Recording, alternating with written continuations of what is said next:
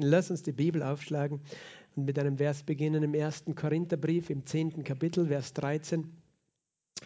1. Korintherbrief, Kapitel 10, Vers 13. Hier steht folgendes: Keine Versuchung hat euch ergriffen als nur eine menschliche.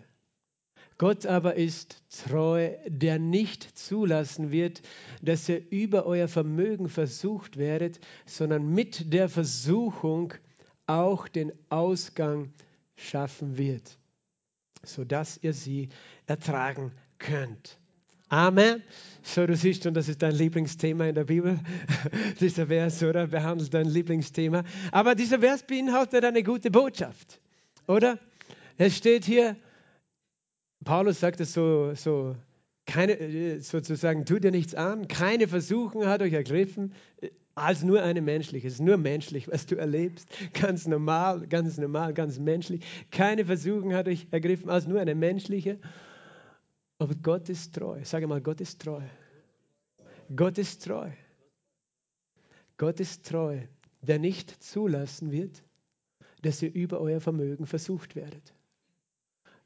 Da weiß ich nicht, wie du dich jetzt fühlst, weil du denkst, ja, ich glaube nicht, dass ich so viel trage, wie er glaubt, dass ich trage oder tragen kann, dass ihr über euer Vermögen versucht werdet. Also was immer du erlebst, du schaffst es. Sag einmal, du schaffst es zu deinem Nachbarn. Du schaffst es. Du schaffst es. Das sagt Gott. Gott sagt, nicht über Vermögen. Das heißt, du schaffst es. Halleluja, das ist eine Ermutigung für mich. Ich schaffe es, du schaffst es auch. Wir schaffen es, weil Gott es sagt. Weil Gott sagt, wir werden nicht über unser Vermögen versucht, sondern er wird dafür sorgen. Sondern er wird dafür sorgen, dass mit der Versuchung wird er auch den Ausgang schaffen, sodass ihr sie ertragen könnt.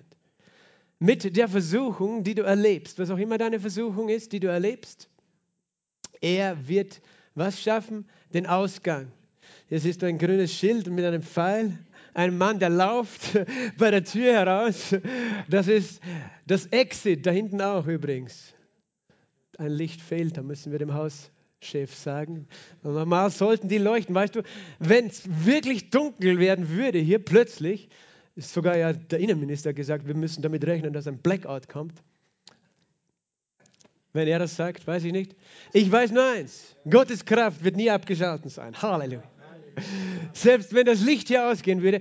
Aber wunderbarerweise werden diese grünen Lichter hier weiterleuchten, diese grünen Tafeln. Und du wirst das Exit sehen, du wirst den Ausgang sehen. Und bevor er in Panik verfällt, weißt du dann, aha, da ist ein grüne, grünes Licht, da, da ist der Ausgang. Und es gibt einen Ausgang. Es gibt immer einen Ausgang. Es muss einen Ausgang geben. Weißt du, selbst wenn ich diese Tür zusperren würde, könntest du immer raus. Die ist so gebaut, dass du immer raus kannst. Das ist eine kluge Tür. Ich weiß nicht, wer sich das einfallen lassen hat, aber es ist eine tolle Tür. Das heißt, es gibt immer einen Ausweg. Sage mal, es gibt immer einen Ausweg. Gott hat immer einen Ausweg. Und zwar mitten in der Versuchung, mitten in der Bedrängnis. Er wird dafür sorgen, dass du sie ertragen kannst. Und er wird für den Ausgang, für das Exit, für deine, ja, dein Escape, deine Fluchtmöglichkeit sorgen. Es gibt ja neuerdings so tolle ähm, Zentren, die heißen Escape Rooms. Kennt ihr sowas? Escape Room?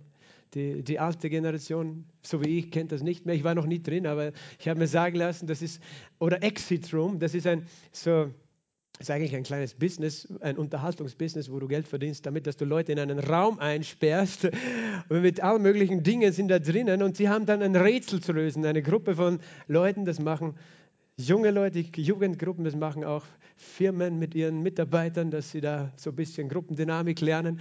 Und, und da gibt es dann Rätsel zu lösen, bis man irgendwie den Schlüssel findet, um bei der Tür wieder rauszukommen. Das ist der Escape Room oder Exit Room. Ne? Das soll sehr lustig sein. Manche machen das gerne und oft. Du darfst halt keine Panik kriegen, weil du bist eingesperrt für eine Zeit. Aber es wird immer einen Ausweg geben. Und es gibt immer einen Ausweg. Amen. Und das ist, was Gott zu uns sagen möchte. Es gibt immer einen Ausweg. Und er sorgt für diesen Ausweg, selbst wenn wir ihn gar nicht sehen oder finden können. Und äh, das, was wir auch gelesen haben in diesem Vers, da ist dreimal ein Wort vorgekommen, das wir alle lieben, oder? Versuchung. Versuchung. Du wirst versucht. Also Gott, äh, keine Versuchung hat unser Griff, was nur eine menschliche. Gott ist treu der nicht zulassen wird, dass wir über unser Vermögen versucht werden. aber er wird mit der Versuchung den Ausweg schaffen. Dreimal steht hier ein Wort, das ist das Wort Versuchung und wir wollen heute ein bisschen über dieses Wort bzw. dieses Thema sprechen, weil es ein Thema ist, das, ähm, das sehr wichtig ist, dass wir es verstehen in unserem Glaubensleben, dieses Thema Versuchung und ähm, solange wir noch auf dieser Erde sind, werden wir damit zu tun haben solange wir noch auf der Erde sind. Eines Tages wird es auch ein Exit geben von dieser Erde für die Gemeinde Jesu. Weißt du, ein Escape, eine Flucht. Aber nicht äh, in dem Sinn, dass wir flüchten müssen, sondern der Herr wird uns holen, er wird uns rausholen. Aber äh, bis dahin, weißt du, wir werden mit, mit Versuchung leben auf dieser Erde. Und auch Jesus kennt das. Und ich lese jetzt in Matthäus 3, ab Vers 13. Äh, das geht dann nahtlos weiter mit Kapitel 4, ab Vers 1 äh, eine Geschichte von Jesus, die mit der Taufe Jesu beginnt. Matthäus 3, Vers 13. Dann kommt Jesus aus Galiläa an den Jordan zu Johannes, um sich von ihm taufen zu lassen. Johannes aber wehrte ihm und sprach, ich habe nötig, von dir getauft zu werden und du kommst zu mir?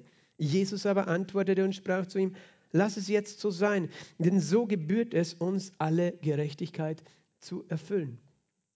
Da lässt er ihn und als Jesus getauft war, stieg er sogleich aus dem Wasser herauf. Und siehe, die Himmel wurden ihm geöffnet und er sah den Geist Gottes wie eine Taube herabfahren und auf sich kommen. Und siehe, eine Stimme kommt aus den Himmeln, welche spricht, dieser ist mein geliebter Sohn, an dem ich Wohlgefallen gefunden habe. Dann wurde Jesus von dem Geist in die Wüste hinaufgeführt, um von dem Teufel versucht zu werden. Und als er 40 Tage und 40 Nächte gefastet hatte, hungerte ihn schließlich. Und der Versucher trat zu ihm hin und sprach, wenn du Gottes Sohn bist, so sprich, dass diese Steine Brot werden. Er aber antwortete und sprach, es steht geschrieben, nicht vom Brot allein soll der Mensch leben, sondern von jedem Wort, das durch den Mund Gottes ausgeht. Dann nimmt der Teufel ihn mit in die heilige Stadt und stellte ihn auf die Zinne des Tempels und spricht zu ihm, wenn du Gottes Sohn bist, so wirf dich hinab, denn es steht geschrieben, er wird seinen Engeln über dir befehlen und sie werden dich auf den Händen tragen, damit du nicht etwa deinen Fuß an einen Stein stößt. Jesus sprach zu ihm, Wiederum steht geschrieben, du sollst den Herrn, deinen Gott, nicht versuchen. Wiederum nimmt der Teufel ihn mit auf einen sehr hohen Berg und zeigt ihm alle Reiche der Welt und ihre Herrlichkeit und sprach zu ihm, dies alles will ich dir geben, wenn du niederfallen und mich anbeten willst. Da spricht Jesus zu ihm, Geh hinweg, Satan, denn es steht geschrieben, du sollst den Herrn, deinen Gott, anbeten und ihm allein dienen.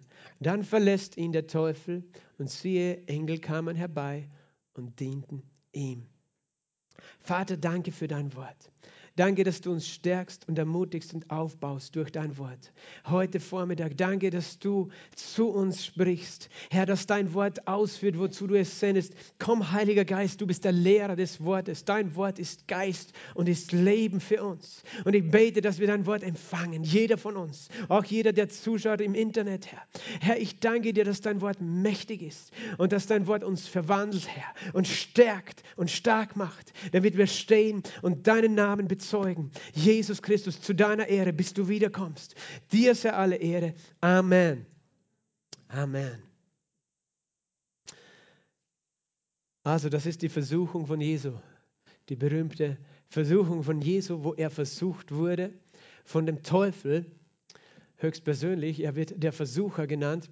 Aber diese Geschichte beginnt eben als Jesus zu Johannes, dem Täufer, kommt, der unten am Jordan war, wir haben vor kurzem den Johannes ja erwähnt, der da unten gepredigt hat, die Buße zu Gott, kehr um zu Gott. Und die Menschen sind gekommen, haben ihre Sünden bekannt. Freiwillig haben sie gesagt, ja, ich habe das und das gemacht, aber ich will es nicht mehr. Haben, haben sich als Zeichen der, der Buße, der Umkehr taufen lassen. Und dann kommt Jesus zu Johannes.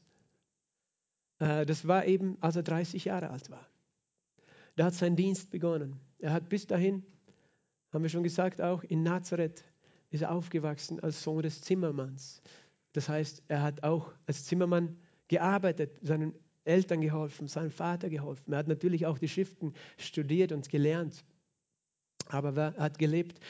Es ist auch nicht berichtet, dass er irgendein Wunder getan hat vorher, sondern die Bibel sagt, das erste Wunder hat er erst nach seiner Taufe getan, als er Wasser zu Wein getan, äh, äh, verwandelt hat.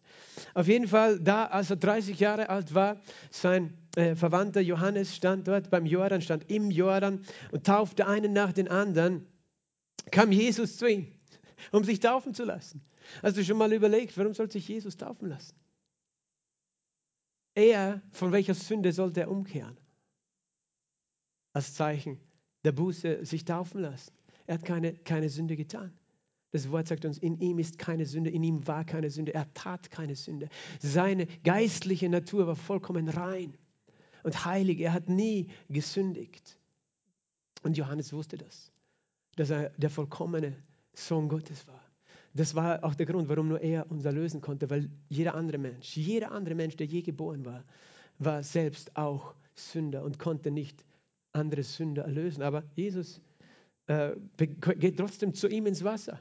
Und Johannes wundert sich und sagt, ich habe nötig, von dir getauft zu, zu werden. Ich habe nötig, getauft zu werden. Aber du kommst zu mir, dass ich dich taufe. Ich möchte das nur jetzt als Einschub kurz hinein bringen. Ich habe nötig, getauft zu werden. Weißt du, das gilt für jeden Menschen in Wirklichkeit. Jesus hat uns den Auftrag gegeben, macht Nationen, macht Menschen zu Jüngern, indem er sie tauft und sie lehrt. Weil unser Glaubensleben beginnt tatsächlich damit, dass wir erkennen, dass wir erkennen, dass wir Jesus brauchen, dass wir unsere Sünde erkennen, bekennen, dass wir umkehren von Sünde, Buße tun und glauben an Jesus. Wir taufen nicht mit der Taufe des Johannes, wir taufen nicht im Namen des Johannes, aber im Namen von Jesus. Und das tust du nicht mit, mit Babys. Also wenn du noch nicht getauft bist, ich spreche jetzt in diese Gruppe, die vor mir sitzt, aber genauso ins Internet, wenn du noch nicht getauft bist, aber du erkennst, dass du Jesus brauchst oder du bist schon umgekehrt, du hast dich entschieden, Jesus nachzufolgen, weißt du, die Taufe ist der erste Schritt. Das ist ein Zeichen, ein öffentliches Zeichen, dass du sagst, ich habe erkannt, ich brauche Jesus, ich kehre um zu Jesus, ich will, dass ich reingewaschen bin, ein neues Leben beginnen und ihm nachfolgen. Ich glaube an ihn. Und du kannst sagen, ja, ich bin als Baby getauft worden. Das war keine Taufe, so wie in der Bibel. Weil ich möchte dich fragen, hast du als Baby deine Sünden erkannt und bekannt? Oder bist du umgekehrt? Nein, du warst noch unschuldig vor Gott als Baby. Und deine Eltern können nicht für dich entscheiden, ob du Jesus nachfolgst. Das musst du selber entscheiden. Also ich sage das einfach deswegen, weil ich weiß, äh, manchmal Menschen hören das nicht oder wissen das nicht und immer wieder sage ich es auch. Und wenn du noch nicht getauft bist, sprich mich an. Sprich jemand von der Leiterschaft an. Wir machen hier auch Taufen von Menschen, egal ob sie schon in einer traditionellen Kirche irgendwann als Baby getauft sind, sondern von Menschen, die erkannt haben, wer Jesus Christus ist, die umgekehrt sind zu ihm, die an ihn glauben. Ähm, das heißt, äh, diesen Schritt gehen. Und Johannes hat erkannt, ich habe es nötig. Und weißt du, selbst Jesus hat sich taufen lassen. Wer, wer bin ich, dass ich sage, ich brauche mich nicht taufen lassen? ist nicht so wichtig. Es ist schon wichtig, es ist ein wichtiger Schritt, es ist ein Schnitt zwischen deinem alten und deinem neuen Leben. Es ist, hat eine geistliche Kraft. Es hat eine geistliche Kraft, wenn du diesen Schritt machst, wenn du in ihm Glauben tust. Okay, das heißt, du hast es gehört und du kannst mich gerne ansprechen, wenn du sagst, Pastor, ich möchte auch gern bei der nächsten Taufe dabei sein. Wir machen dann eine Vorbereitung. Auf jeden Fall sagt Jesus, so gebührt es, alle Gerechtigkeit zu erfüllen. Und Johannes war ein bisschen verwundert, aber hat ihn dann doch getauft. Was meint Jesus? So gebührt es, alle Gerechtigkeit zu erfüllen. Warum war es notwendig, dass Jesus sich taufen ließ? Es war notwendig, weil er sich nicht für sich taufen ließ, sondern weil er der Vollkommene gezeigt hat, ich entscheide mich, ich bin willig, den Platz der Sünde einzunehmen. Ich bin selbst kein Sünder von all den anderen, die hier sich taufen lassen. Aber ich liebe sie so sehr. Und weißt du, diese Taufe des Johannes konnte niemanden von diesen Menschen ein ewiges Leben geben. Sie war ein Akt der Buße, der gut war, aber sie konnte niemandem das ewige Leben geben, weil es jemanden brauchte, der ihnen die Sünden vergeben konnte, indem er selbst bezahlte. Und Jesus hat gesagt, ich identifiziere mich mit euch allen, die hier seid. Auch wenn ich selbst ohne Sünde bin, bin ich bereit, eure Sünde auf mich zu nehmen und dasselbe zu machen, unter das Wasser gehen. Und das redet von Sterben, aber rauskommen auch wieder aus dem Wasser, auferstehen. Darum hat Jesus sich taufen lassen. Es war ein Akt der Hingabe an seinen Vater. Es war ein Akt, nicht mein Wille, sondern dein Wille geschieht, Vater. Ich bin bereit, obwohl er es das dreieinhalb Jahre später dann praktisch gemacht hat, hat er es hier schon seinem Vater gezeigt. Und sein Vater hatte große Freude an ihm. Sein Vater hatte große Freude an ihm, dass er bereit war, sich mit uns Menschen zu identifizieren. Wie, wie ist diese Freude äh, zum Ausdruck gekommen? Als Jesus getauft war, stieg er sogleich aus dem Wasser heraus. Und das heißt, der Himmel teilte sich. Ich hätte das gerne gesehen. Der Himmel teilte sich. Und der Heilige Geist kam in Gestalt einer Taube. Der Heilige Geist ist keine Taube, aber er kam in der Gestalt einer Taube, der ein Symbol des Friedens ist, aber auch ein, ein Vogel, der geopfert wurde, dessen Blut geopfert wurde im Alten Testament sehr oft. oft ein reines Tier sozusagen. Seid arglos wie die Tauben, hat Jesus gesagt. Der Heilige Geist in der Gestalt einer Taube kam auf Jesus herab. Jesus wieder erfüllt mit der Kraft des Heiligen Geistes zu diesem Zeitpunkt. Da wurde er gesalbt mit dem Heiligen Geist. Vorher war nur Jesus aus Nazareth. Jetzt war Jesus der Christus, der Gesalbte, mit der Kraft des Heiligen Geistes ausgestattete Jesus. Der, der war erst mit 30 Jahren der Christus. Hast du das gewusst? Vorher war er noch nicht gesalbt. Er war schon Sohn Gottes, aber noch nicht gesalbt. Aber gesalbt wurde er an diesem Moment. Nicht mit Öl aus einem Krug, sondern mit dem Geist Gottes direkt aus dem Himmel. Halleluja. Und das hat ihn befähigt, das zu tun, was er getan hat. Er wurde gesalbt mit dem Heiligen Geist und zugleich kam eine Stimme aus dem Himmel, die sprach, dieser ist mein geliebter Sohn, an dem ich Wohlgefallen gefunden habe. Ich habe Freude an diesem meinem Sohn. Und alle sollen es hören und alle sollen es wissen. Amen. Es gibt Leute, die diskutieren, weißt du, darüber, dass sie sagen, der Begriff Dreieinigkeit steht nicht in der Bibel. Warum glaubt ihr an den dreieinigen Gott? Hier siehst du, und nicht nur hier, aber auch hier, diese drei Personen Gottes, alle zugleich auf der Bühne, oder? Der Vater spricht vom Himmel, Jesus steht im Wasser und der Heilige Geist kommt herab. Manche sagen, Gott kann einmal als Vater, einmal als Jesus, einmal als Heiliger Geist erscheinen. Aber hier sehen wir, das stimmt nicht. Nein, er ist alles zugleich. Er ist ein Gott, drei Personen. Der Vater, der Sohn, der Heilige Geist. Und hier ist die Bühne und alle drei präsentieren sich. Der Vater spricht aus dem Himmel, der Heilige Geist kommt herab und der Sohn steht im, im Wasser und empfängt die Salbung, die Kraft des Heiligen Geistes. Okay, also es gibt ganz viele Stellen in der Bibel, die uns ganz klar zeigen, dass unser Gott ein Gott und drei Personen sind.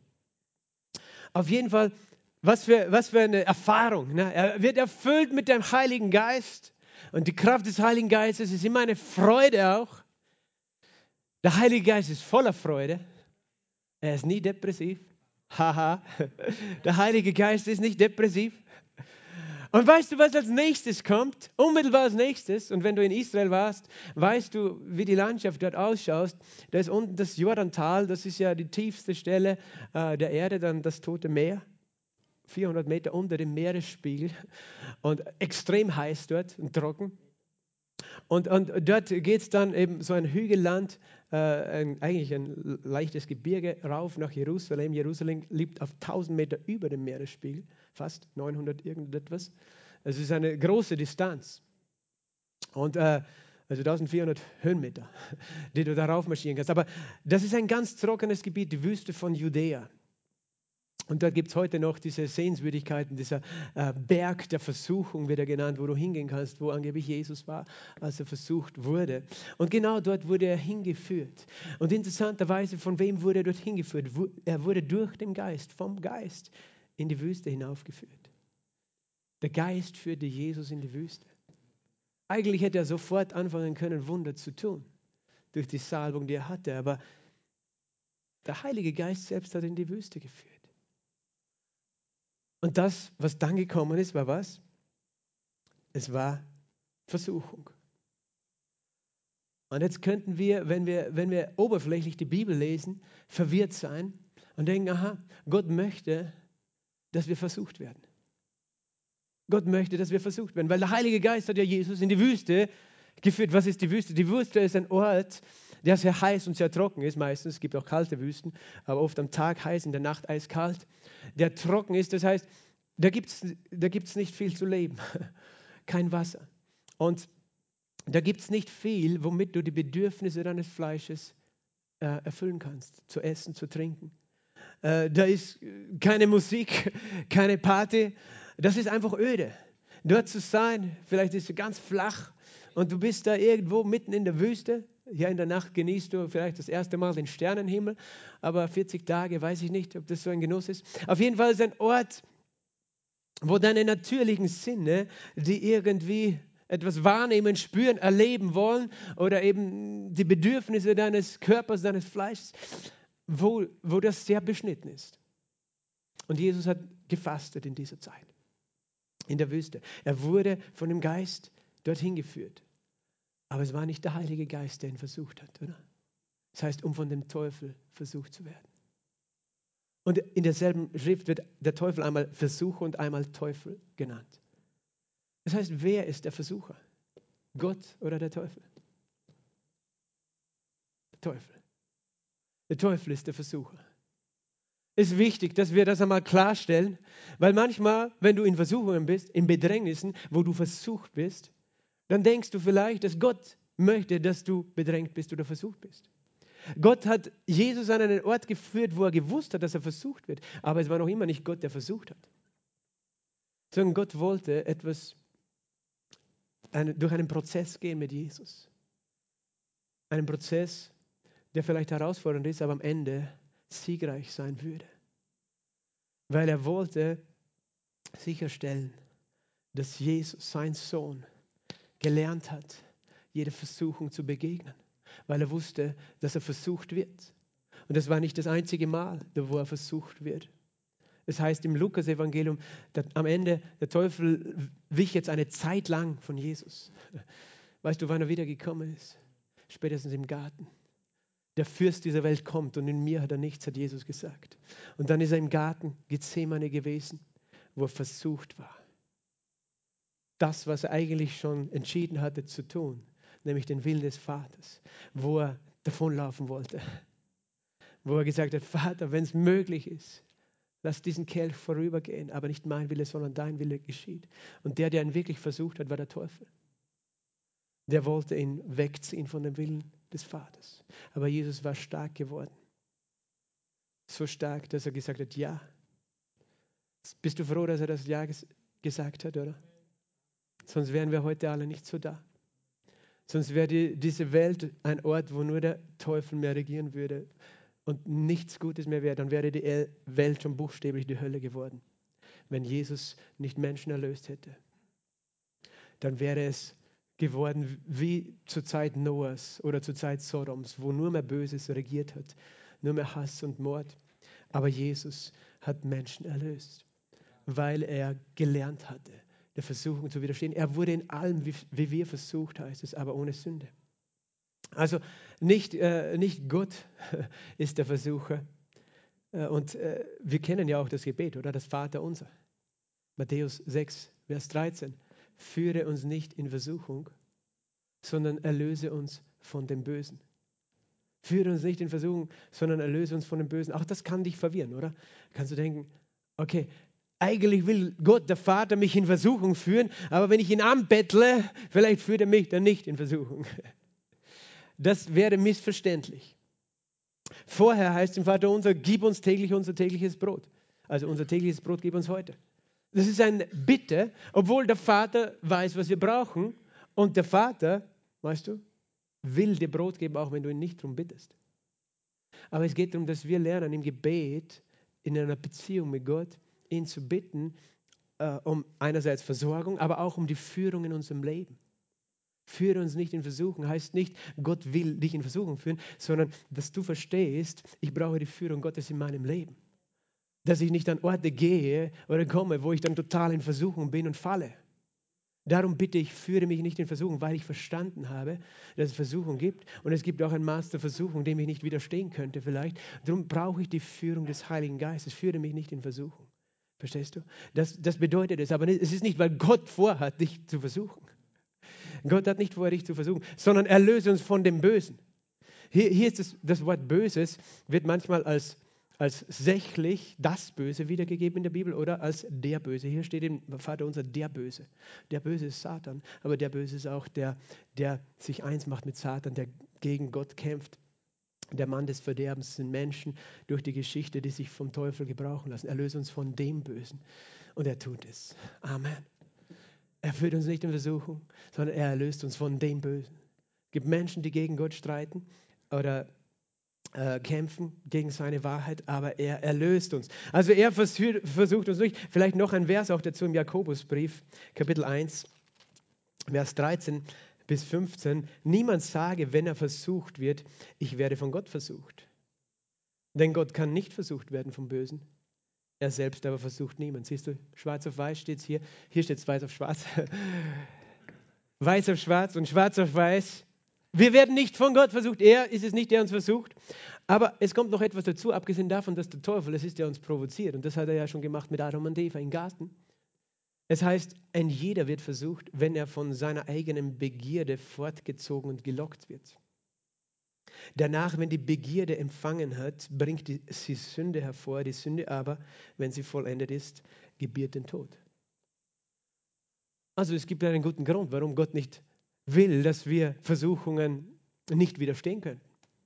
Weil, wenn, weil die Versuchung in die Sünde führt und die Sünde, wenn wir darin verharren, in den Tod. Und das will keiner von uns.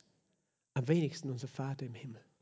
Am wenigsten. Aber wir werden versucht, wenn wir von unserer eigenen Sünde, Begierde fortgelockt werden. Weißt du, äh, Versuchung, das geschieht in deinen Gedanken. Es kommt in deinen Kopf ein Gedanke. Er kommt einerseits vom Teufel selbst von außen, vielleicht Menschen sprechen es auch, irgendetwas, das kommt in deine Gedanken, aber auch aus deiner fleischlichen Natur. Wir alle haben das. Es kommen Versuchungen und du kannst dann diesen Gedanken sofort erkennen als etwas Feindliches oder du erkennst es nicht, weil du vielleicht das Wort nicht kennst und nicht unterscheiden kannst. Du kannst diesen Gedanken beherbergen und dann überlegen und drüber nachdenken, ja, das stimmt, das wäre vielleicht ganz verlockend die Steuern zu hinterziehen oder das oder das. Und es wird zu deiner Vorstellung, es prägt deine Vorstellung. Du gehst weiter und deine Vorstellung wird immer größer, wird zu einer Gedankenfestung, bis du irgendwann die Entscheidung triffst, das will ich tun, das werde ich tun. Und das ist alles noch im Kopf aber, und im Herz auch. Aber dann, wenn du es tust, dann kommen dann die Konsequenzen. Verstehst du? Und Gott, Gott kennt die Kraft der Versuchung und die Kraft der Sünde. Aber er führt uns nicht hinein, sondern er hilft uns heraus. Er hilft uns heraus aus der Versuchung. Und Jesus ging an einen Ort, wo er 40 Tage und 40 Nächte fastete. Auch das sage ich kurz eine Einschaltung. Wir haben diese Woche unsere jährliche Gebets- und Fastenwoche. Jeder ist eingeladen. Ich sage gleich mal dazu, wenn du nicht fastest, bist du auch eingeladen. Es gibt nämlich Leute, die sagen, ja, aber Pastor, ich faste nicht oder ich kann nicht fasten oder ich traue mich nicht fasten. Darf ich da kommen oder ist das nur für Leute, die fasten? Nein, wir, wir suchen Gott, weißt du. Fasten ist eine sehr, du kannst ein ganz radikales Fasten betreiben, weißt du. Es gibt Leute, die, die essen nichts und trinken nur Wasser. Es gibt sogar ein Fasten in der Bibel. Drei Tage haben sie nichts gegessen, nichts getrunken. Zurzeit ist das. Das musst du nicht tun, weißt du. Und, und umgekehrt, du kannst doch fasten, indem du sagst, ich schalte mein Handy nicht ein die nächsten drei Tage, oder? Zumindest kein Internet. Schafft keiner, sagt er. Du hast recht, das ist schwieriger als alles andere. Das ist schon unsere zweite Gehirnhälfte, dritte Gehirnhälfte geworden, das Tablet oder das Handy. Aber auch Fasten, weißt du, wofür fasten wir überhaupt? Wofür fastet man? Fasten, manche Leute, religiöse Leute verstehen Fasten als etwas, durch das sie sich bei Gott etwas verdienen. Ich, ich, ich zeige, wie sehr ich Gott liebe, da, daran, dass ich jetzt nichts esse, nichts trinke, ich faste und Gott soll sehen, wie sehr ich ihn liebe und was ich für ihn tue. Und dann soll er mich belohnen mit Heilung, mit Segen, mit was auch immer. Das ist kein Fasten Gottes. Weißt du? Fasten, aus dem wird keine schöne. Manche sagen, ich faste, damit ich Visionen von Gott und alles Mögliche habe. Ich sagte, weißt du, was in deinem Fasten laut sein wird? Dein Fleisch. Im Fasten wird dein Fleisch, dein irdischer Körper und auch diese äh, in dem Fleisch noch vorhandene menschliche, fleischliche Natur, dir wird laut. Und dein Körper sagt, ich will das und das und das. Und du wirst richtig krantig werden. Und du fühlst dich überhaupt nicht heilig. Aber um das geht es nicht. Es geht darum, dass du lernst. Du bist nicht ein Fleisch. Du bist nicht ein Körper. Sondern wer du wirklich bist, ist Geist. Und dass wir in dieser Zeit, in einer Zeit, wo wir Dinge, irdische Anreize sozusagen, Lüste reduzieren, um einfach zu, zu erkennen und zu uns zu fokussieren, dass das wahre Ich ist mehr als diese Dinge dieser Welt. Und ich will nicht bestimmt sein von den Dingen dieser Welt, sondern von meinem Geist. Manche treiben sind extrem und glauben, man muss das und das und das. Weißt du, wie gesagt, nochmal, du kannst nichts bei Gott verdienen. Du kannst lernen, wer du bist und du kannst lernen, deinen Geist zu stärken in dieser Zeit. Und wenn du nur Fasten als Diät machst, dann ist es Diät. Aber wenn du Zeit nimmst für Gott, dann gehst du zu Gott und stärkst dich bei Gott in dieser Zeit. Verstehst du? Und äh, ich sage gleich nochmal auch dazu, wenn du radikal fastest, zum Beispiel nichts isst tatsächlich, dann kann das für deinen Körper sehr problematisch sein. Dann solltest du genau wissen, wie du das tust, weil das kann auch medizinische äh, Probleme auslösen äh, wenn du das ohne Ahnung machst, wie, äh, wie der Körper da entgiftet. Also mach das einfach nicht. Äh, es gab mal einen Fall in der Gemeinde, wo ich war, da hat jemand dann fünf Tage nichts gegessen und plötzlich eine, wie, wie sagt man, Rückstoßvergiftung gehabt und war im Krankenhaus. Also bitte, mach das nicht. Ich möchte nicht, dass dann jemand im Krankenhaus landet, weil er sagt, der Pastor hat gesagt, wir sollen fasten. Und jetzt lege ich im Krankenhaus. Nein, du kannst auf verschiedene Arten fasten. Manche trinken Säfte, manche, äh, wie gesagt, essen nur einmal am Tag, was auch immer. Und niemand muss fasten, sondern hier führte der Heilige Geist Jesus zum Fasten. Und wenn du nicht geführt bist vom Heiligen Geist, wenn du versuchst, dir selbst oder, dann, oder irgendjemand was zu beweisen, dann wirst du frustriert sein. Also mach das nicht. Okay, so viel zu unserer Gebets- und Fastenwoche. Aber eben Jesus erlebte das auch. Eben, er war in der Wüste und wurde versucht. Und eben, er hat sich entschieden, sozusagen, jetzt werden nicht meine körperlichen Bedürfnisse mich bestimmen, sondern ich bin mehr als mein Körper. Jetzt, und, und 40 Tage hat er nichts gegessen und nichts getrunken. Das ist auch für viele Menschen in der Welt unvorstellbar. 40 Tage. Mose war dreimal 40 Tage am Berg, wo er nichts gegessen und nichts getrunken hat. Er war in der Gegenwart Gottes, er war so satt von Gott. Und es gibt andere auch, die so gefastet haben. Wir erinnern uns an Erwin Philaffer, der hier war und das immer wieder erwähnt hat. Auf jeden Fall, nach 40 Tagen hungerte ihn schließlich. Und das, was dann äh, eben passiert ist, der Versucher trat heran. Was, was ich vorher schon gesagt habe, Fasten oder eine Zeit der Versuch, ist eine Zeit der Versuchung. Du wirst stärker versucht sein, nicht weniger, stärker versucht, weil du in deinem Fleisch, in deinem Körper Bedürfnisse hast. Grundbedürfnisse, Essen, Trinken. Schlafen ist auch ein Grundbedürfnis. Genuss, weißt du. Der Körper hat das Bedürfnis nach Rausch zum Beispiel, dass es ihm gut geht, wohl geht. Manche Menschen übertreiben das eben, so dass sie sich betrinken, weil sie wollen sich so möglichst wohlfühlen. Und sobald sie das nicht tun, nicht trinken, fühlen sie sich nicht wohl. Also sie haben ein Bedürfnis nach Rausch in irgendeiner Form. Sexualität kann eben auch ein Teil dieses Bedürfnisses sein. Und du wirst versucht sein. Und generell, weißt du, du brauchst gar nicht fasten, um versucht zu sein. Wir Menschen werden versucht. Und ich glaube, das ist eines der wichtigsten Dinge, dass du lernst, dass dir bewusst ist, es gibt Versuchungen. Es ist normal, dass du Versuchungen hast. Wenn du nicht weißt, dass es Versuchungen gibt, wie sollst du widerstehen? Und es ist auch normal, du bist nicht ein schlechter Christ, wenn du Versuchungen hast. Wenn du auf einmal Gedanken dein denkst, ah, vielleicht sollte ich das und das machen und eigentlich weißt du, hey, das ist falsch. Weißt du, Versuchungen zu haben sind noch nicht Sünde. Wir alle haben Versuchungen. Das ist gute Nachricht. Wir sitzen da alle im selben Boot. Wir alle werden versucht. Aber die Versuchung, die hat, weißt du, wir, wir haben immer die Wahl in der Versuchung, nachzugeben und etwas zu machen, was uns immer letztlich selbst zerstört. Es wird uns zerstören, es wird andere zerstören. Es sollte uns bewusst sein. Wenn wir nicht wissen, dass Versuchungen immer schädlich sind, dann werden wir keinen Grund haben, nachzugeben. Aber wir, wir verstehen, das tut mir nicht gut letztlich. Ich glaube vielleicht, einen kurzen Moment tut es mir gut, aber eigentlich tut es mir nicht gut. Das heißt, du musst auch wissen, Versuchungen sind schädlich, aber du hast immer die Wahl und, und die Versuchungen bewirken etwas mit uns, wenn wir durchgehen und die richtigen Entscheidungen lernen. Ich sage nicht, dass wir sie immer richtig treffen, aber wenn wir das lernen. Petrus hat es einmal so formuliert im 1. Petrusbrief, Kapitel 1 und Vers 6 und 7. Darin jubelt ihr, die ihr jetzt eine kleine Zeit, wenn es nötig ist, in mancherlei Versuchungen betrübt worden seid, damit die Bewährung eures Glaubens viel kostbarer befunden wird als die des vergänglichen Goldes, das durch Feuer erprobt wird zur Ehre und Herrlichkeit in der Offenbarung Jesu Christi.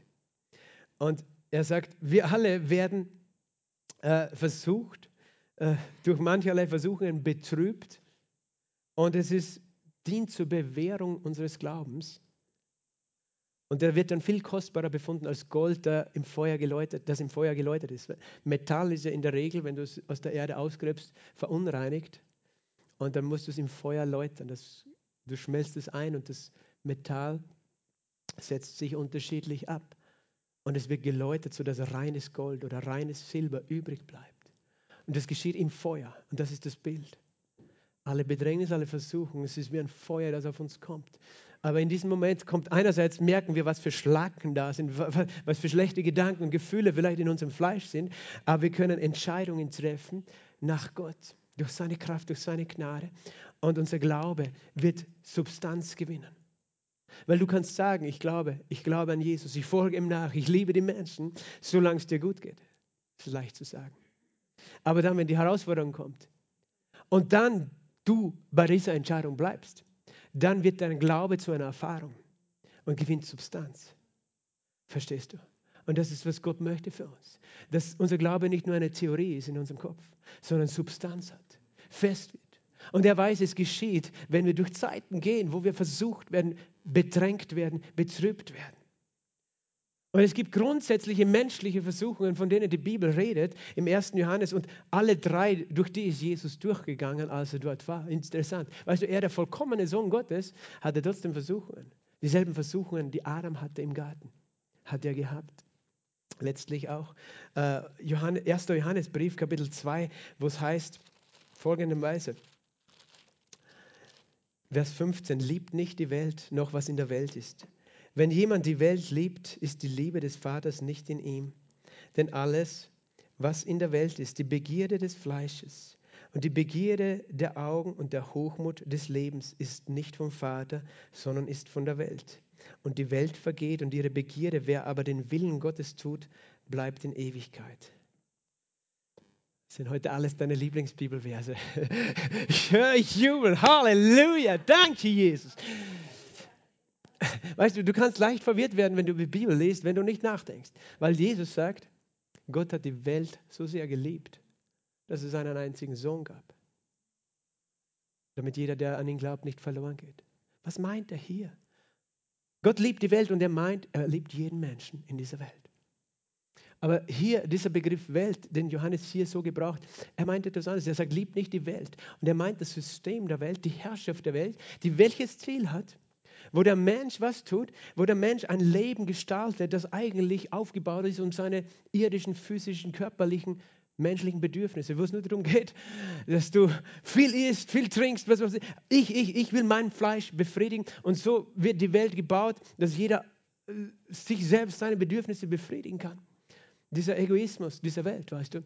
Und da, und, und da, da gibt es viel, viel Angebot, äh, auch sündiges eben Angebot, wo, wo, Johannes sagt, lieb nicht die Welt. Das heißt, lebe nicht so, wie du einst gelebt hast. Wir alle waren Teil der Welt. Aber Jesus hat uns rausgefischt, wie Fische aus dem Wasser. Und sagt, das ist nicht mehr deine Bestimmung, dass du dein Leben lebst, was nur ausgerichtet ist auf was? Die Begierde des Fleisches. Die Begierde des Fleisches. Jeder von uns hat Bedürfnisse des Fleisches. Gott hat uns so geschaffen. Haben menschliche Bedürfnisse, Essen, Trinken. Selbst Sexualität ist ein menschliches Bedürfnis. Gott hat es geschaffen, gegeben, Fortpflanzung. Wir haben Bedürfnisse, aber wir können diese Bedürfnisse, wenn wir uns der Sünde hingeben, werden diese Bedürfnisse zu Begierden und, und unser Fleisch äh, sozusagen äh, will diese Dinge exzessiv. Du isst mehr, als du solltest. Du willst einen Rausch haben. Du trinkst nicht nur so wie Jesus. Vielleicht hat er auch getrunken bei der Hochzeit von Kanaan, wissen wir nicht. Aber er hat sich sicher nicht betrunken. Aber du trinkst mehr, als du trinken solltest, weil du einen Rausch willst. Es geht um dein Fleisch. Weißt du, die Begierde des Fleisches, Sexualität. Du bist nicht zufrieden mit deinem Ehepartner, du musst dir noch ständig Ehe brechen oder so. Äh, dann, dann, ist das, dann, dann ist das Bedürfnis deines Fleisches zu einer Begierde geworden. Das ist die Begierde des Fleisches. Das ist das eine, wo wir ganz stark versucht werden. Alle von uns. Dann das zweite, die Lust der Augen. Die Lust der Augen. Deine Augen wollen immer etwas Neues sehen, ein Spektakel. Du willst immer Sinn, und es ist dieser, dieses, wir wollen sinnliche Reize ständig haben.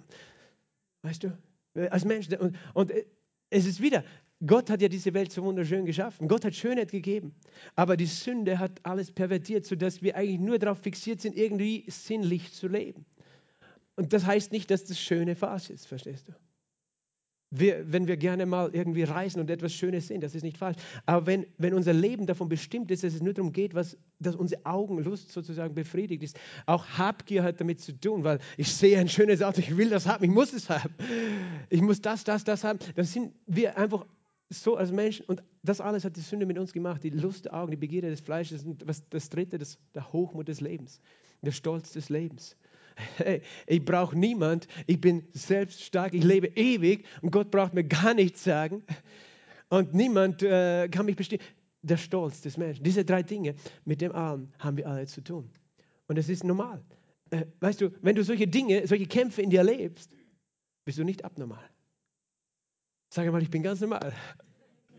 Das, das, das ist alles Teil dieser Welt, aus der wir gerettet sind, aber es ist noch in unserem Fleisch vorhanden, diese Begierden, diese Dinge. Und wenn wir tun, als ob wir das nicht haben, weißt du, sind wir Heuchler und dann fallen wir erst recht hinein. Darum muss dir bewusst sein, wo deine Herausforderungen sind. Du brauchst dich nicht dafür schämen, dass, dass du mit solchen Dingen zu kämpfen hast. Mit Begierden des Fleisches, Lüsten der Auge oder eben mit dem Hochmut. Wir alle haben damit zu kämpfen. Und das entspannt mich. Hey, wir sitzen alle im gleichen Boot. Das ist wirklich entspannend. Aber wir haben die Wahl, wie wir handeln. Jeder von uns. Und Gott gibt uns Weise. Der sagt, liebt nicht die Welt. Die Welt vergeht. Das ist alles vergänglich. Es gibt etwas. Aber wer, wo die Liebe des Vaters ist, da wird dein Leben eine andere Ausrichtung bekommen. So war Jesus in der Wüste und er wurde versucht. Und er hat diese drei Versuchungen erlebt. Es war diese eben Begierde des Fleisches. In seinem Fall das Essen. 40 Tage nichts gegessen. Er schaut die Steine an. Und der Teufel kommt und sagt, wenn du der Sohn Gottes bist, befiehl, dass die Steine Brot werden. Das ist eine gute Idee, Teufel. Ich bin wirklich hungrig. Mein Fleisch schreit. Aber dann hat er sich erinnert. Woran hat er sich erinnert? An das Wort Gottes. Er hat gesagt, es steht geschrieben. Es steht geschrieben. Nicht vom Brot allein soll der Mensch leben, sondern von jedem Wort, das durch den Wund Gottes ausgeht. Du bist mehr als dieser Körper. Du bist ein geistliches Wesen. Und du lebst von was? Von dem Wort Gottes. Von dem, was er gesprochen hat. Also das kannst du buchstäblich nehmen. Das Wort Gottes ist dein Leben. Weil das Wort Gottes Gottes Gedanken und Gottes Herz offenbart. Und wenn du es aufnimmst, nimmst du von ihm selbst auf. Sein Wort. Und so hat Jesus der Versuchung widerstanden. Dreimal hat er gesagt, es steht geschrieben. Wenn Jesus, und er kannte das Wort, er, kan, er, er zitierte das Alte Testament. Manche sagen, weißt, wir brauchen nur irgendwie Visionen und Prophetien. Jesus kannte das geschriebene Wort, er kannte es auswendig und hat es zitiert. Und das war, das war das, was ihn befähigt hat, in der Zeit der Versuchung nicht zu widerstehen. Das Wort Gottes wird dein Schlüssel sein. Standhaft zu sein. Kennst du das Wort? Es gibt einen, einen Vers im Psalm 119 zum Beispiel, wodurch hält ein Jüngling seinen Pfad rein? Ich glaube, Vers 10. Indem er sich bewahrt durch dein Wort. Ein Jüngling. Junge Männer werden sehr versucht, auf eben im Bereich Sexualität. Aber wie kannst du dich reinhalten, indem du dich bewahrst nach deinem Wort? Gott will dir eh helfen in der Versuchung. Aber wir müssen eben verstehen, wie? Durch sein Wort. Und äh, das ist eben die erste Versuchung. Das heißt, was mit der Begierde des Fleisches zu tun. Das zweite, der Teufel, der Teufel selber führt Jesus auf die Zinne des Tempels und sagt, komm Jesus, hast du Lust, Bungee-Jumpen? Brauchst du einen Kick, oder? Hupf da mal runter von der Zinne des Tempels. Und äh, was spricht er in dem Fall an? Die Macht, oder? Du hast Macht. Du bist der Sohn Gottes, oder? Hupft runter, dann steht geschrieben, die Engel Gottes, denen hat er befohlen, dass sie dich auf den Händen tragen. Weißt du, was du daraus lernst? Der Teufel kennt auch das Wort. Aber er wendet es gegen dich an. Er verdreht es. Er gibt dir schlechte Gedanken. Er benutzt das Wort vielleicht sogar noch, um dich anzuklagen. Damit du dich schlecht fühlst, als Sünder fühlst oder was auch immer. Der Teufel kennt das Wort, aber verdreht es. Der Geist Gottes hilft uns, das Wort gerade zu lesen und zu schreiben, zu schneiden. Er kennt das, der Teufel kennt das Wort, aber er kennt nicht den Heiligen Geist und die Liebe Gottes. Amen. Aber Jesus, das heißt, er war herausgefordert durch diesen Stolz. Hey, ich kann da runterhupfen. Ich, äh, es auch hat natürlich ein bisschen mit Sinneslust zu tun, weißt du. Kick ist auch Zeit, unser Zeitgeist, weißt du. Extremsportarten, die gab es bis vor 50 Jahren, glaube ich, nicht. nicht auf diese Art. Aber heutzutage, das ist in. Das ist, du musst immer extremere Dinge machen, damit du überhaupt spürst, dass du am Leben bist. Kaum war der Pyramidenkugel äh, eröffnet, oder? Ist schon wer runtergehupft mit dem Basejumping. Und, und ja, manche Leute machen verrückte Dinge, die können das vielleicht auch. Aber weißt du, es hat auch damit zu tun, dass wir manchmal mit dem Leben spielen, das Gott uns gegeben hat. Aber es geht nicht nur um das, es geht auch um diesen Stolz. Hey, die Engel sollen kommen und, und mir dienen. Und es ist auch diese Versuchung, weißt du, was die geistliche, unsichtbare Welt betrifft, dass wir geistliche Macht haben. Warum sage ich das? Auch Okkultismus und Zauberei ist eine Versuchung des Menschen. Dass er übernatürliche Dinge sehen und erleben möchte. Es wäre ja übernatürlich, oder? Runter zu hupfen und dann plötzlich von den Engeln getragen zu sein. Es gibt eine Versuchung für uns, unser menschliches Fleisch. Das ist das Übernatürliche. Das ist, warum wir lesen im Alten Testament, dass immer wieder das Volk Gottes zum Götzendienst sich hinwandte. Und ich denke mir, wie dumm kann man sein, weißt du? Wir haben so einen guten Gott, aber da ist etwas in dem Fleisch, das sucht das Übernatürliche und sucht es selbst zu beherrschen, diese Zauberei. Und darum ist unsere Zeit auch voll mit New Age und Esoterik und Okkultismus. Menschen glauben an alles, weißt du, die glauben an, an irgendwelche Heilsteine im Wasser und alles Mögliche glauben sie nur nicht an Jesus. Weil, weißt du, da geht es darum, ich habe selber Macht, der Stolz des Lebens, aber nicht, er ist mein Herr. Das ist eben dieser Okkultismus, der anziehend ist. Und wir müssen wissen, das ist eine Versuchung. Sei dir bewusst, es gibt Versuchungen, aber wieder, Jesus sprach zu ihm, wiederum steht geschrieben, du sollst den Herrn, deinen Gott, nicht versuchen. Und er kannte das Wort. Und er reagierte mit dem Wort, denn die Bibel sagt, das Wort Gottes ist wie ein Schwert, schärfer als zweischneidiges Schwert. Wenn Gedanken kommen, was machst du? Du musst ja erkennen, das ist ein feindlicher Gedanke. Dann nimmst du das Schwert und schneidest die Lügen des Feindes durch und sagst, es steht geschrieben. Es steht geschrieben. Halleluja. Sag einmal, es steht geschrieben. Und dann kommt die dritte Versuchung, die hat auch einerseits mit dem Hochmut, mit dem Stolz, der Macht des Menschen zu tun, aber auch mit der Lust des Augen, weil äh, wiederum der Teufel ihn auf einen sehr hohen Berg und zeigt ihm alle Reiche dieser Welt und ihre Herrlichkeit. Lukas schreibt noch dazu, in, in einem Augenblick. Alle Reiche dieser Welt. Das ist auch übernatürlich. Er war auf einem sehr hohen Berg. Ich würde gern wissen, auf welchen. Mount Everest siehst du dann alle Reiche dieser Welt. Es ist ein Geheimnis, was hier passiert ist, dass Jesus in einem Augenblick alle Königreiche dieser Welt gesehen hat und ihre Schönheit, ihre Herrlichkeit, ihren Prunk, weißt du, die Paläste, die, die Armeen, alle diese Dinge. Und es ist, wie gesagt, es ist die Lust der Augen und der Hochmut des Lebens, der, der, mit dem der Teufel ihn versucht hat. Er hat gesagt, das alles kannst du beherrschen, kannst du haben. Im Lukas-Evangelium ist noch der Beisatz, denn mir ist es übergeben und ich gebe, wem ich es will. Und es ist auch wichtig vielleicht, dass wir verstehen, zur Klarstellung. Der Teufel hat schon gewusst, was für eine Macht er auf der Erde hat. Er hat gesagt, mir ist es übergeben, die Macht über die ganze Erde. Von wem? Von Adam, dem ersten Sünder. Manche denken, ja, wo ist Gott? Ja, weißt du, Gott hat seinen Sohn geschickt, aber diese Welt ist vom Teufel beherrscht. Und Jesus hat ihm nicht widersprochen. Er hat nicht gesagt, hey, das gehört sowieso Gott. Nein, der Mensch hat es verspielt an den Teufel all die Macht über diese Welt. Und das ist auch ein interessantes Geheimnis. Wenn du mich anbetest, sagt der Teufel, gebe ich dir Macht in dieser Welt. Und dieses Geheimnis funktioniert bis heute. Und viele wissen es. Mächtige. Und praktizieren es. Lass dich nicht täuschen. Diese Welt ist nicht, nur weil wir Humanisten sind in aufgeklärten Europa, ist nicht besser als damals. Weißt du, es gibt Menschen, die setzt Gott an die Macht, aber es gibt andere, die sind deswegen in der Macht, weil sie den Teufel anbeten. Weil der Teufel ihnen Macht gibt. Und er hätte sie Jesus auch gegeben. Gott möchte, dass wir klar sehen und klar verstehen, was passiert in unserer Zeit und was immer passiert ist auf der Welt. Dies alles will ich dir geben, wenn du mich anbetest. Das war eine Versuchung für Jesus. Aber Jesus, was hat er gesagt? Geh hinweg, Satan. Weiche Satan. Manchmal musst du laut werden, weißt du. Wenn deine Gedanken laut werden, dann muss dein Mund laut werden. Wenn der sagt, hey, hey, schau dir das noch an im Fernsehen und, und du sagst, das ist nicht gut. Und der Teufel will dich dahin ziehen. Dann sagst du, stopp, weiches Satan. Du kannst sagen, Teufel, denk deine Gedanken woanders. Nicht in meinem Kopf. Amen. Wir geben nicht diesen Gedanken nach. Es heißt in der Bibel im, Jakobus 4, Vers 6 und 7, unterwerft euch Gott, widersteht dem Teufel und er wird von euch fliehen. Wenn du dich entscheidest, dich Gott zu unterwerfen, wie unterwirfst du dich Gott? Indem du dich seinem Wort, seiner Wahrheit unterwirfst. Dann kriegst du Vollmacht, dem Teufel zu widerstehen. Jesus hat sich dem Wort und dem Herrn unterworfen. Wenn du dem Teufel dich selbst unterwirfst, kannst du ihm nicht widerstehen. Logisch.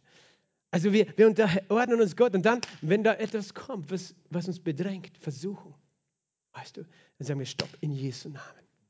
Stopp in Jesu Namen. Weiche Satan, geh hinter mich. Dir muss klar sein, weißt du, das ist ein Teil unseres Lebens. Und wir wollen nüchtern sein und nicht so tun, als ob wir keine Versuchungen haben. Wenn dir jemand an Christus erzählt, ich habe keine Versuchungen mehr, ich bin über den Dingen, über den Wogen, nein, dann glaube ihm nicht. Er, ist schon gefallen in seine Versuchung, nämlich in eine, in eine Lüge, in einen Stolz, in eine Selbstgerechtigkeit, dass er glaubt, irgendwie besser zu sein. Wir alle werden versucht. Aber wir haben einen, der uns kennt in der Versuchung. Und das ist Jesus. Er wurde in allem wie wir versucht. Er war ohne Sünde. Der versteht dich genau, wenn du bedrängt bist. Und weißt du, wir werden nicht nur versucht, in der Art zu sündigen. Unser Fleisch wird generell versucht, nämlich, dass wir aufhören an Gott zu glauben, dass wir aufhören, ihm zu vertrauen, dass wir aufgeben, dass wir, die, dass wir uns der Entmutigung hingeben, der Hoffnungslos. Auch das sind Versuchungen. Und zwar, wenn du Bedrängnis hast, der Teufel bringt Bedrängnis und er will, dass du aufhörst, Gott zu glauben. Er will, dass du aufhörst zu vertrauen, dass er noch, Gott noch immer dein Heiler ist. Er will, dass du aufgibst, zu glauben, dass deine Ehe ein schöner Ort wird. Er will, er will dich versuchen, indem er einfach dein, de, deine Handlung auf das Äußere reduziert, auf das Menschliche, auf das Irdische, Äußere. Aber Gott sagt, nein, du bist mehr. Du bist mehr, da ist mehr in dir. Und der Teufel hat, ihn, hat Jesus dann verlassen. Das heißt, die Engel Gottes dienten ihm. Gott hat einen Ausgang gehabt für Jesus. Äh, die Engel waren auf einmal da, weißt du? Was willst du? Brot, Wein, alles da. Wein weiß ich nicht, aber keine Ahnung. Sie haben etwas zu essen serviert so wie Elia auch von den Engeln bedient wurde, als er in der Wüste alleine war. Gott schafft einen Ausgang. Manchmal denken wir, wir halten es nicht mehr aus, oder? Was, was versucht dich heute? Was bedrängt dich heute? Sind es einerseits die sündigen Dinge? Sind es einfach Dinge, wo du einfach sagst, ich will nicht mehr, ich kann nicht mehr, ich bin, du gibst, weißt, wir sind versucht, unserer Wut nachzugeben, wir sind versucht, unserer Enttäuschung nachzugeben, wir sind versucht, äh, nicht mehr zu vergeben. Es gibt so viele Dinge, aber alles das hängt letztlich an diesen drei Dingen, dem Begierden des Fleisches, dem Stolz, all diesen Dingen. Wir alle haben diese Versuchungen. Eine Sache habe ich euch noch vorenthalten in dieser, in dieser Geschichte und die, mit der möchte ich abschließen. Denn was war, abgesehen davon, dass der Teufel eben auf diese körperlichen Begierden oder Bedürfnisse Jesus angesprochen hat, was war es eigentlich, womit Jesus versucht wurde? Was war die eigentliche Versuchung, die er hatte? Wenn du genau liest, was hat er gesagt gleich ganz am Anfang? Wenn du Gottes Sohn bist. Das heißt, er wollte was? Er wollte ihn versuchen, nicht zu glauben, dass er der Sohn Gottes ist. Kannst du das verstehen? Hast du verstanden, dass Jesus glauben musste, dass er der Sohn Gottes ist? Er lebte im Glauben. Er hatte nicht 24 Stunden am Tag einen Engel, der bei ihm war und den Blick zum Vater im Himmel. Ich bin der Sohn Gottes, ich bin der Sohn Gottes. Er glaubte es, dass er es ist. Aber er fühlte sich nicht immer so. Und er musste lernen zu glauben. Und die Versuchung war eigentlich eine Versuchung des Glaubens. Wer glaubst du, der du bist? Wenn du wirklich der Sohn Gottes bist, dann mach, zeig deine Macht, zaubere. Was wäre gewesen, wenn Jesus gesagt hätte, okay, mache ich Brot? Dann hätte er gesagt, ich glaube nicht, dass ich Gottes Sohn bin, außer ich sehe jetzt ein Wunder. Und manchmal geht es uns genauso, oder? Wir glauben nicht, wer wir sind wenn wir nicht sofort unsere Heilung sehen, wenn wir nicht sofort Hilfe sehen, wenn wir nicht sofort sehen, dass die Bedrängnis aufhört, dass Gott eingegriffen hat, dann glauben wir auf einmal nicht mehr. Dann sagen wir, das, wir sind alle versucht, dann zu sagen, Gott gibt es nicht oder er hilft nicht, er will mir nicht helfen. Das Wort funktioniert nicht, wir sind alle versucht. Aber letztlich ist es immer eine Versuchung des Glaubens. Und es war dasselbe mit Adam und Eva. Weißt du, sie hatten dieselbe Versuchung. Die Lust der Augen, die Speise war gut anzusehen, die Begierde des Fleisches, sie waren hungrig und der Stolz. Wir können sein wie Gott. Aber eigentlich war die Versuchung, sie waren schon geschaffen wie Gott, in Gottes Ebenbild. Und der Teufel wollte nicht, dass sie es glauben.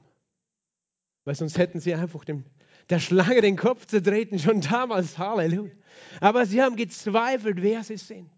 Und das ist unsere größte Versuchung, dass wir nicht glauben. Und weißt du, der Teufel ist schlau. Er hat gesagt, wenn du Gottes Sohn bist, spring hinab. Wenn du Gottes Sohn bist, mach aus den Steinen Brot. Er hat ein Wort fallen gelassen. Welches Wort? Was hat Jesus gehört, als er getauft wurde? Er gehört, dieser ist mein geliebter Sohn. Bei Lukas steht es so, du bist mein geliebter Sohn. In persönlicher Anrede. An dir habe ich große Freude. Er hat gehört, mein Vater spricht zu mir. Du bist mein geliebter Sohn. Mein geliebter Sohn. Der Teufel kann das Wort gar nicht aussprechen. Er hat nicht gesagt, wenn du Gottes geliebter Sohn bist. Er wollte nicht einmal daran erinnern, dass er an die Liebe denkt, weißt du?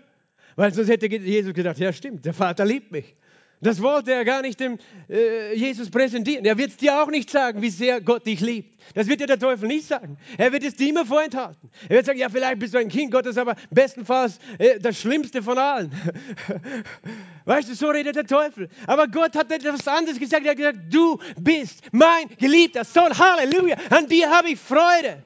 Und das war das Wort. Weißt du, Jesus hat was gesagt? Er hat gesagt, der Mensch lebt nicht vom Brot allein. Weil wenn ich jetzt aus dem Stein ein Brot mache und meinen Bauch fülle, dann werde ich deswegen nicht stärker in meinem Geist. Aber ich lebe von welchem Wort? Von jedem Wort aus dem Mund Gottes. Welches Wort hatte er unmittelbar vorher gehört? Es war das Wort, du bist mein geliebter Sohn. Halleluja. An dir habe ich Freude. Und das war das Wort, durch das Jesus die Kraft hatte, der Versuchung, der menschlichen Versuchung zu widerstehen durch das er einen Ausgang gefunden hat, weil Jesus dieses Wort festgehalten hat. Ich bin geliebt von meinem Vater. Selbst wenn ich mitten in der Wüste stehe, an einem Ort, wo ich nichts Gutes schmecke, sehe, rieche, fühle, wo ich mich einsam fühlen kann, körperlich, wo ich nicht sehen kann, dass ich geliebt bin und glauben kann, mitten in der Bedrängnis, da bist du versucht. Und wir alle sind versucht in der Bedrängnis. Und wir werden Versuchungen haben. Aber mitten da kommt der Heilige Geist. Denn es war nicht nur das Wort, das gesprochen wurde, es war der Geist Gottes, der gekommen war zu Jesus und geblieben war bei Jesus. Und das ist derselbe Heilige Geist, der gekommen ist zu dir und geblieben ist bei dir. Und wenn du mitten in deiner Wüste stehst und wenn du mitten in deiner Versuchung stehst und vielleicht kannst du dich selbst gar nicht mehr erinnern, was Gott gesagt hat, dann wird jemand da sein. Und es ist der Heilige Geist, der Parakletus, der Helfer, der Beistand, der Treue, der dich erinnern wird und sagt, nein, nein Zweifle nicht. Zweifle nicht, egal was du jetzt siehst, egal ob dein Fleisch will, dass du das, das, das oder das machst, weil letztlich ist es immer eine Glaubensfrage, weil wenn du weißt, dass du der geliebte Sohn bist, du willst du wissen, dass eines Tages der Tag kommt, wo du nie wieder hungrig sein wirst, durstig sein wirst, irgendwer einen Mangel hast, weil im Himmel ein Tisch für dich gedeckt ist. Aber jetzt sind wir noch in einer Zeit, weißt du, wo Versuchungen da sind und wir wollen oft wir, wir, wir, der Teufel will uns versuchen, aus dem Bereich des Glaubens, aus dem Bereich des Geistes, in den Bereich des Fleisches zu geben und zu denken, wir leben nur in dieser Welt und wir müssen schauen, dass wir alles kriegen. Lass uns essen und trinken, morgen sind wir eh tot. Krieg, nimm, was du kriegen kannst, weil dann ist es vorbei. Das ist eine Lüge des Feindes. Er sagt, weißt du, du bist nicht bestimmt von dieser Welt und nicht von deinem Fleisch. Und du kannst widerstehen. Du kannst auch, weißt du, der Stolz des Lebens, wenn du in einem Streit bist mit deinem Ehepartner, dann ist dein Stolz das Problem. Weil wenn du verstehst, nein, ich muss nicht recht haben, mein Vater ist bei mir, ich kann vergeben, ich kann loslassen, wir brauchen nicht mehr streiten. Verstehst du? Es hat alles letztlich mit diesen Dingen zu tun. Wir alle haben diese Versuchungen. Aber der Heilige Geist ist da und er erinnert uns, wer wir sind. Wenn der Feind uns an einen Punkt bringen will, mitten in der Wüste, wo wir es vergessen oder wo wir fast es vergessen, dann ist er da und sagt, nein, du bist noch immer mein geliebter Sohn, meine geliebte Tochter. Ich habe Freude an dir. Und keine Versuchung hat dich ergriffen, als nur eine menschliche. Und der Vater im Himmel sagt, du schaffst das, mein Sohn. Du schaffst es, meine Tochter. Auch wenn deine Gefühle gerade schreien, auch wenn deine Ängste, deine Bedürfnisse schreien, auch wenn der Teufel dich anlügt und, und dich provozieren will, etwas Falsches zu machen. Du schaffst es, mein Kind. Weil ich bin bei dir. Und ich habe einen Ausgang gemacht, sodass du die Versuchung ertragen kannst.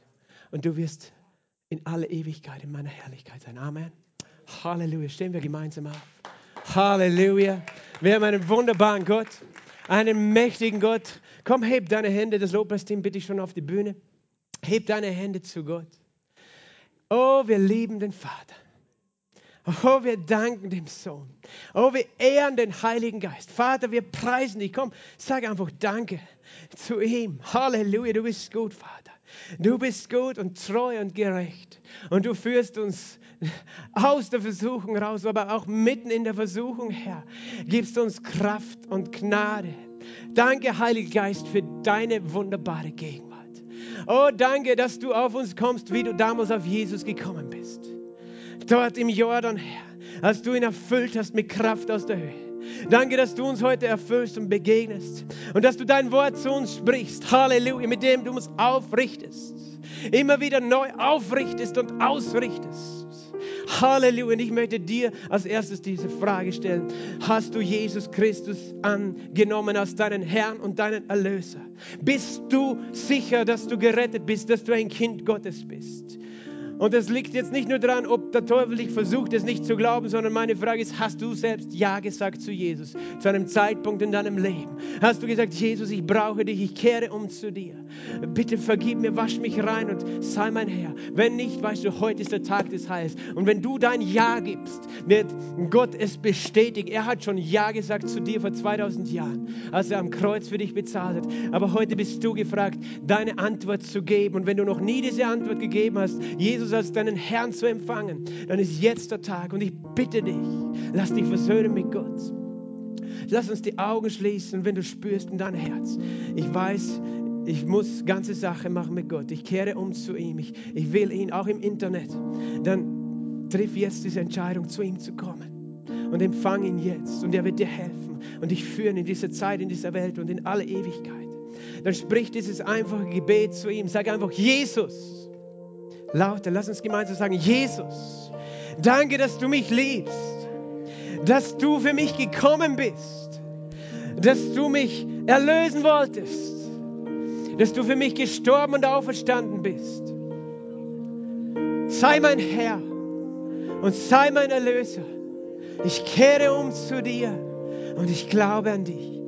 Ich empfange die Vergebung der Sünden. Ich empfange die Reinigung durch dein Blut. Ich empfange ewiges Leben. Ich empfange dich. Danke, Jesus. Amen. Amen. Und Vater, ich bete für uns alle. Danke, dass wir uns nicht schämen müssen, wenn wir Versuchungen erleben. Wenn wir Bedrängnisse erleben in unserem Herzen, in unseren Gedanken, in unseren Gefühlen. Aber danke, dass wir durch, die, durch dein Wort und den Heiligen Geist unterscheiden können, was richtig, was falsch, was gut, was schlecht ist. Und dass du uns die Gnade gibst, zu widerstehen durch dein Wort und durch deinen Geist. Herr, danke, dass du uns immer erinnerst, durch den Heiligen Geist an deine Liebe. Selbst wenn wir in Phasen sind, in Zeiten der Wüste, wo es sich nicht so anfühlt, wo, wo, wo unser Fleisch, unsere Gedanken schreien, selbst dann dürfen wir wissen, du bist treu, du bist gnädig, du bist barmherzig. Und ich bete für uns alle, Herr, um eine neue Ausrichtung, einen neuen Blick.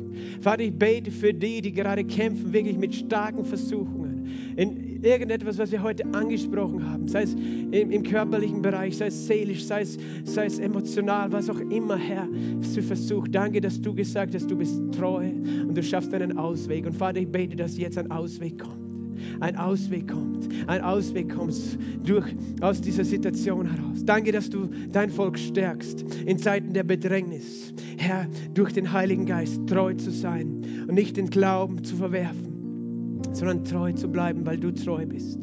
Und danke, dass du schon einen Ausweg gemacht hast.